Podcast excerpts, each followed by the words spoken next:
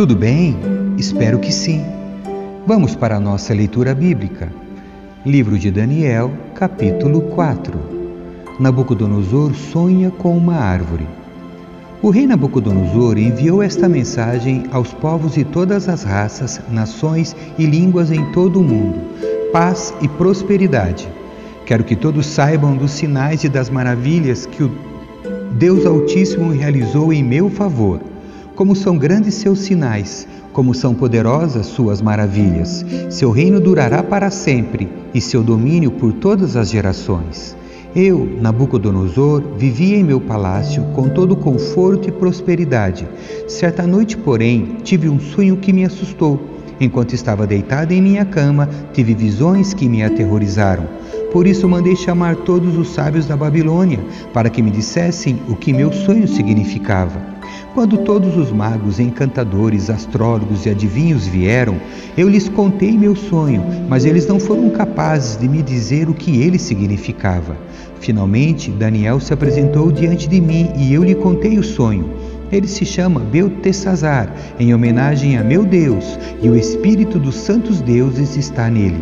Disse-lhe Beltesazar, chefe dos magos: Sei que o espírito dos santos deuses está em você e que não há mistério que não possa resolver.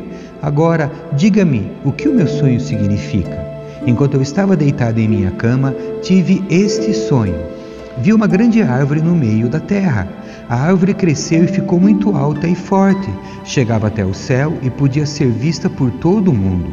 Suas folhas eram verdes e novas, e ela era cheia de frutos para todos comerem. Animais selvagens viviam à sua sombra e aves faziam ninhos em seus ramos. O mundo todo se alimentava dessa árvore.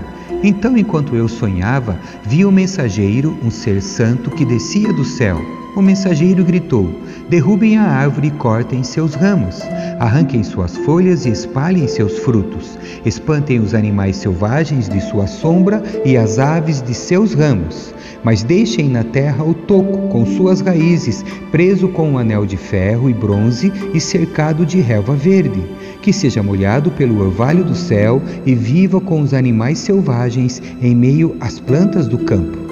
Durante sete períodos, terá a mente de um animal selvagem em vez de mente humana, pois isso foi decretado pelos mensageiros. Foi ordenado pelos seres santos para que todos saibam que o Altíssimo domina sobre os reinos do mundo. Ele os dá a quem quer, até mesmo a pessoa mais humilde.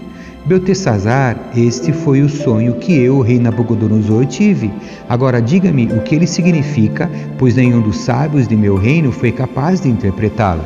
Mas você pode fazê-lo, pois o Espírito dos santos deuses está em você. Daniel interpreta o sonho.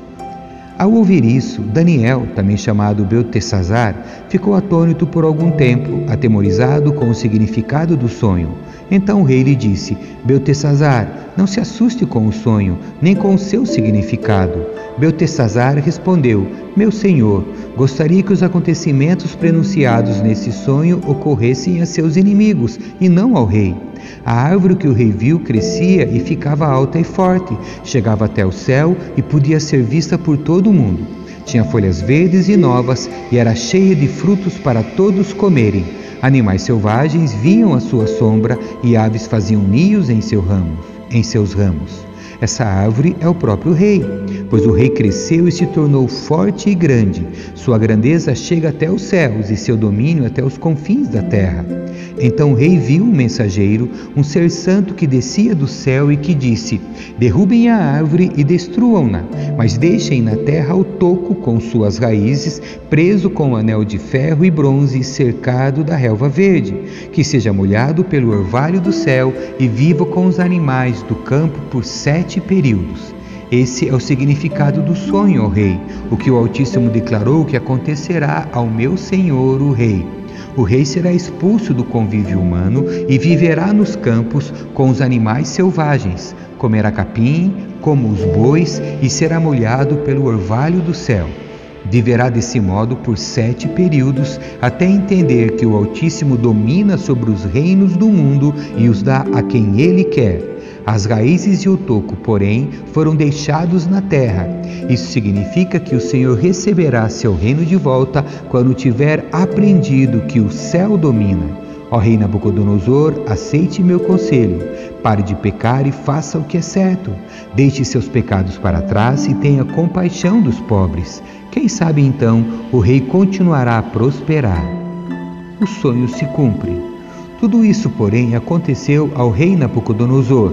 Doze meses depois, ele caminhava sobre o terraço de seu palácio na Babilônia e disse: Vejam a grande cidade da Babilônia com o meu próprio poder, construí esta cidade para ser o centro de meu reino e para mostrar o esplendor de minha majestade. Enquanto essas palavras ainda estavam em sua boca, veio do céu uma voz e disse: Essa mensagem é para você, rei Nabucodonosor. Você não governa mais sobre este reino. Será expulso do convívio humano. Viverá nos campos com os animais selvagens e comerá capim como os bois. Viverá desse modo por sete períodos, até que entenda que o Altíssimo domina sobre os reinos do mundo e os dá a quem ele quer. Naquela mesma hora, a sentença se cumpriu e Nabucodonosor foi expulso do convívio humano. Passou a comer capim como os bois e foi molhado pelo orvalho do céu. Viveu desse modo até seu cabelo crescer como as penas das águias e suas unhas se parecerem como garras de pássaros. Nabucodonosor louva a Deus. Passado esse tempo, eu, Nabucodonosor, olhei para o céu minha sanidade voltou, louvei e adorei o Altíssimo e honrei aquele que vive para sempre. Seu domínio é para sempre, seu reino por todas as gerações. Comparados a ele, os habitantes da terra são como nada. Ele faz o que quer entre os anjos do céu e entre os habitantes da terra. Ninguém pode detê-lo nem lhe dizer: Por que fazes essas coisas? Quando minha sanidade voltou, também recuperei minha honra e a majestade de meu reino. Meus conselheiros e nobres me procuraram e fui restaurado ao meu reino com muito mais honra que antes. Agora eu, Nabucodonosor, louvo, glorifico e honro o Rei dos Reis. Todos os seus atos são justos e verdadeiros, e ele tem poder para humilhar os orgulhosos. Capítulo 5 A inscrição na parede. Muitos anos depois, o rei Belsazar deu um grande banquete para mil de seus nobres e bebeu vinho com eles. Enquanto Belsazar tomava vinho, ordenou que trouxessem as taças de ouro e prata que seu antecessor, Nabucodonosor, havia tirado do templo em Jerusalém. Queria beber nessas taças com seus nobres, suas esposas e suas concubinas. Então trouxeram as taças de ouro do templo à casa de Deus em Jerusalém, e o rei e seus nobres, suas esposas e concubinas beberam nelas. Enquanto tomavam vinho, louvaram seus ídolos feitos de ouro, prata, bronze, ferro, madeira e pedra. De repente, viram dedos de mão humana escrevendo no reboco da parede do palácio real, perto do candelabro. O próprio rei viu a mão enquanto ela escrevia, e seu rosto ficou pálido de medo. Seus joelhos batiam um contra o outro e suas pernas vacilavam. Aos gritos, o rei mandou chamar os encantadores, os astrólogos e os adivinhos. Disse aos sábios da Babilônia: quem conseguir ler essa inscrição e me disser o que ela significa, será vestido com um manto vermelho e em seu pescoço será colocada uma corrente de ouro. Ele se tornará o terceiro em importância em meu reino. Quando todos os sábios do rei chegaram, nenhum deles foi capaz de ler a inscrição nem de dizer o que ela significava. O rei ficou muito assustado e seu rosto ainda mais pálido. Seus nobres também ficaram abalados. A rainha mãe soube o que estava acontecendo ao rei e seus nobres e foi depressa à sala de banquetes. Disse ela a Belsazar: Que o rei viva para sempre. Não fique tão pálido e assustado. Há em seu reino um homem que tem nele o espírito dos santos deuses. Durante o reinado de Nabucodonosor, esse homem demonstrou percepção, entendimento e sabedoria como a dos deuses. Seu antecessor, o rei Nabucodonosor, o nomeou chefe de todos os magos, encantadores, astrólogos e adivinhos da Babilônia.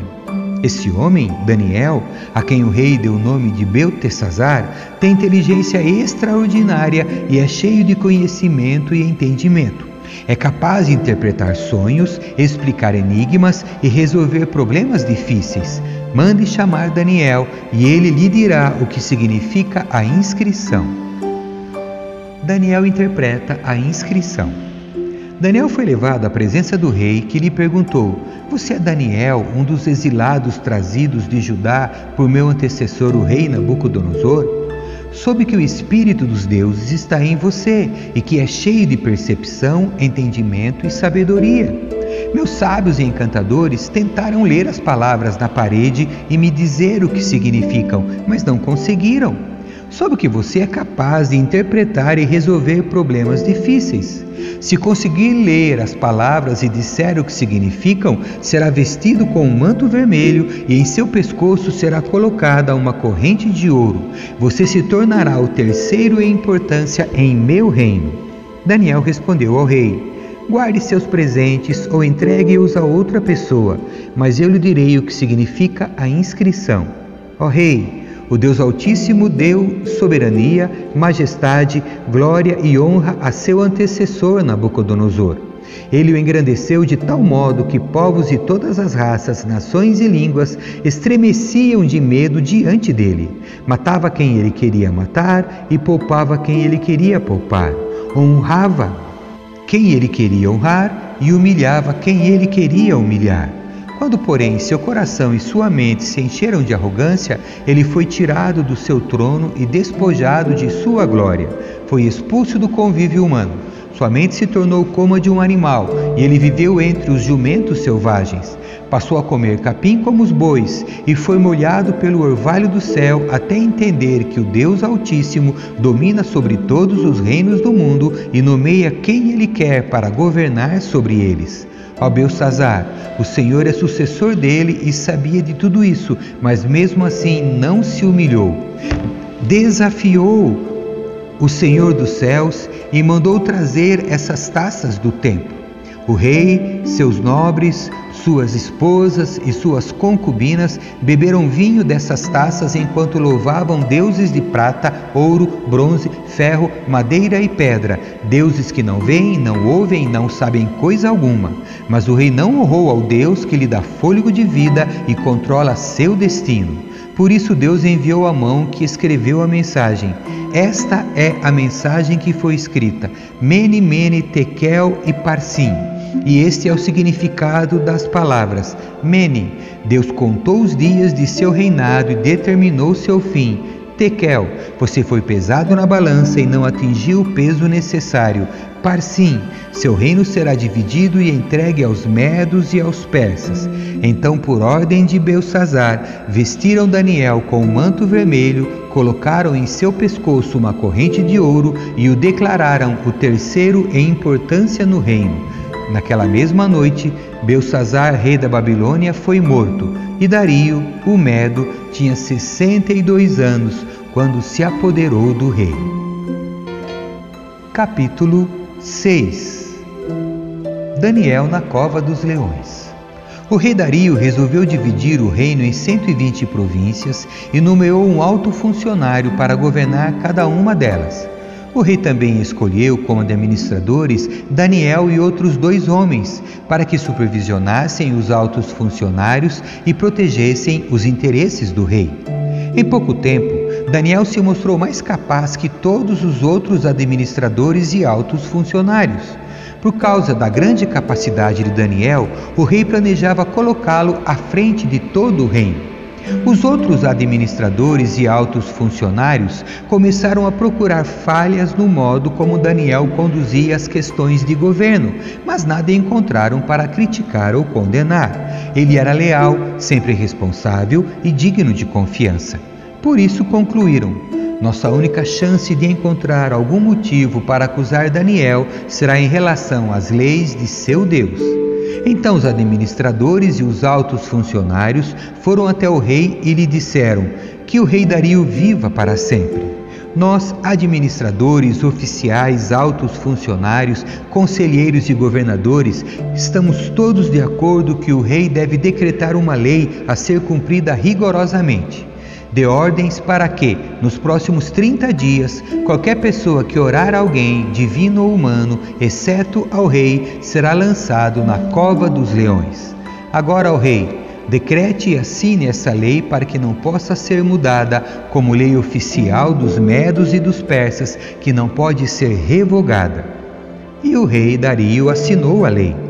Quando Daniel soube que a lei tinha sido assinada, foi para casa e, como de costume, ajoelhou-se no quarto no andar de cima, com as janelas abertas na direção de Jerusalém.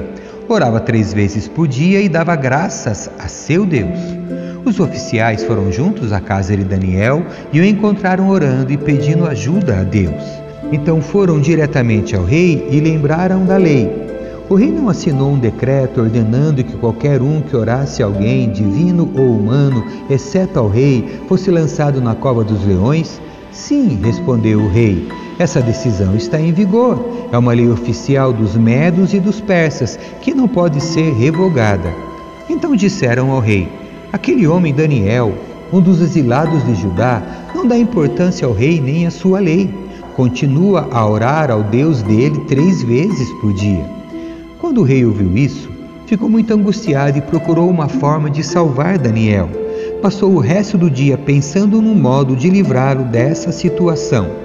À noite, os homens foram juntos ao rei e disseram: Ó oh, rei, o Senhor sabe que, conforme a lei dos medos e dos persas, nenhum decreto que o rei assina pode ser revogado. Por fim, o rei deu ordens para que Daniel fosse preso e lançado na cova dos leões. O rei lhe disse: que seu Deus, a quem você serve fielmente, o livre. Então trouxeram uma pedra e a colocaram sobre a abertura da cova.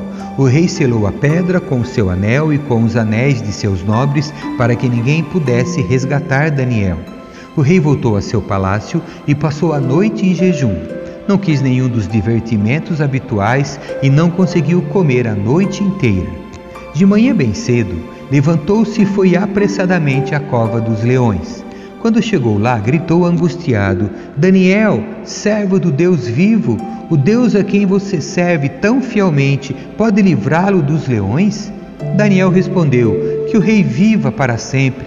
Meu Deus enviou seu anjo para fechar a boca dos leões, de modo que não me fizessem mal, pois fui considerado inocente aos olhos de Deus. Também não fiz coisa alguma contra o Senhor, ó rei. O rei ficou muito alegre e ordenou que tirassem Daniel da cova. Não havia sequer um arranhão nele, pois havia confiado em seu Deus. Em seguida, o rei ordenou que prendessem os homens que haviam acusado Daniel. Ordenou que fossem lançados na cova dos leões, junto com suas esposas e seus filhos. Os leões os atacaram e os despedaçaram antes que chegassem ao fundo da cova. Então o rei Dario enviou esta mensagem a povos de todas as raças, nações e línguas em todo o mundo, paz e prosperidade. Decreto que todos em meu reino devem tremer de medo diante do Deus de Israel, pois ele é o Deus vivo e permanecerá para sempre. Seu reino jamais será destruído e seu domínio não terá fim. Ele livra e salva seu povo, realiza sinais e maravilhas nos céus e na terra. Foi ele que livrou Daniel do poder dos leões. Assim, Daniel prosperou durante o reinado de Dario e durante o reinado de Ciro, o persa. Amém. Que Deus abençoe sua leitura. Tchau.